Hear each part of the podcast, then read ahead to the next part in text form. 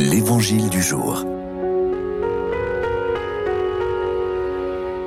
Évangile de Jésus-Christ selon Saint Matthieu.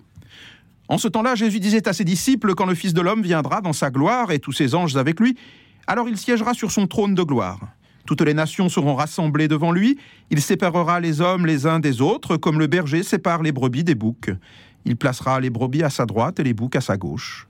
Alors le roi dira à ceux qui sont à sa droite, Venez les bénis de mon Père, recevez en héritage le royaume préparé pour vous depuis la fondation du monde. Car j'avais faim, vous m'avez donné à manger, j'avais soif, vous m'avez donné à boire, j'étais un étranger, vous m'avez accueilli, j'étais nu, vous m'avez habillé, j'étais malade, vous m'avez visité, j'étais en prison, et vous êtes venu jusqu'à moi.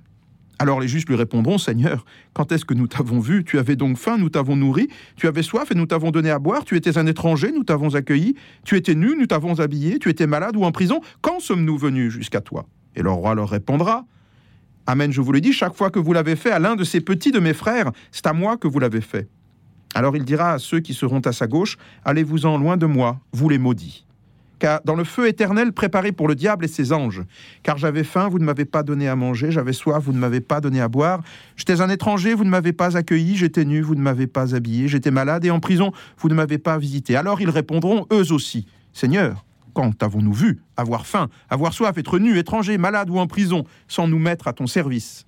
Alors il leur répondra à chaque fois que vous ne l'avez pas fait à l'un de ces plus petits, c'est à moi que vous ne l'avez pas fait. Et ils s'en iront ceux-ci au châtiment éternel et les justes à la vie éternelle. En ce jour des morts, c'est le jugement qui nous est rappelé. Ou un jugement bien simple, qui ne doit pas nous faire peur, c'est la récollection de toute notre vie, c'est ce que nous faisons à tout enterrement. On oublie tout mal qui tombe dans l'abîme et on se souvient du bien. La vie éternelle, c'est de vivre de ce dont nous avons réalisé notre vie, c'est cela le jugement de Dieu qui se réalise devant nos yeux par nos propres actes. Alors, si le jugement est advenu, me direz-vous, pourquoi prie-t-on pour les morts? Pourquoi cette fête?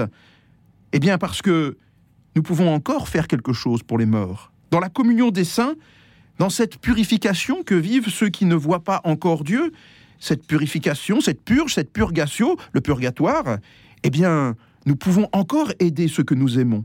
Nous pouvons prier pour eux, comme nous y avait invité Saint Augustin en parlant du feu éternel, en parlant du feu qui purifie surtout.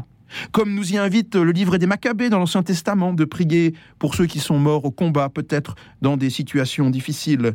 Comme nous y invite le livre de l'Apocalypse au chapitre 21 qui dit que rien d'impur ne peut tenir devant Dieu. Voilà que ceux qui se purifient, eh bien, nous pouvons encore, dans cette union de la communion des saints, dans cette mystérieuse échange, d'amitié, d'amour et de prière, nous pouvons encore prier pour eux. Prions, prions pour nos défunts.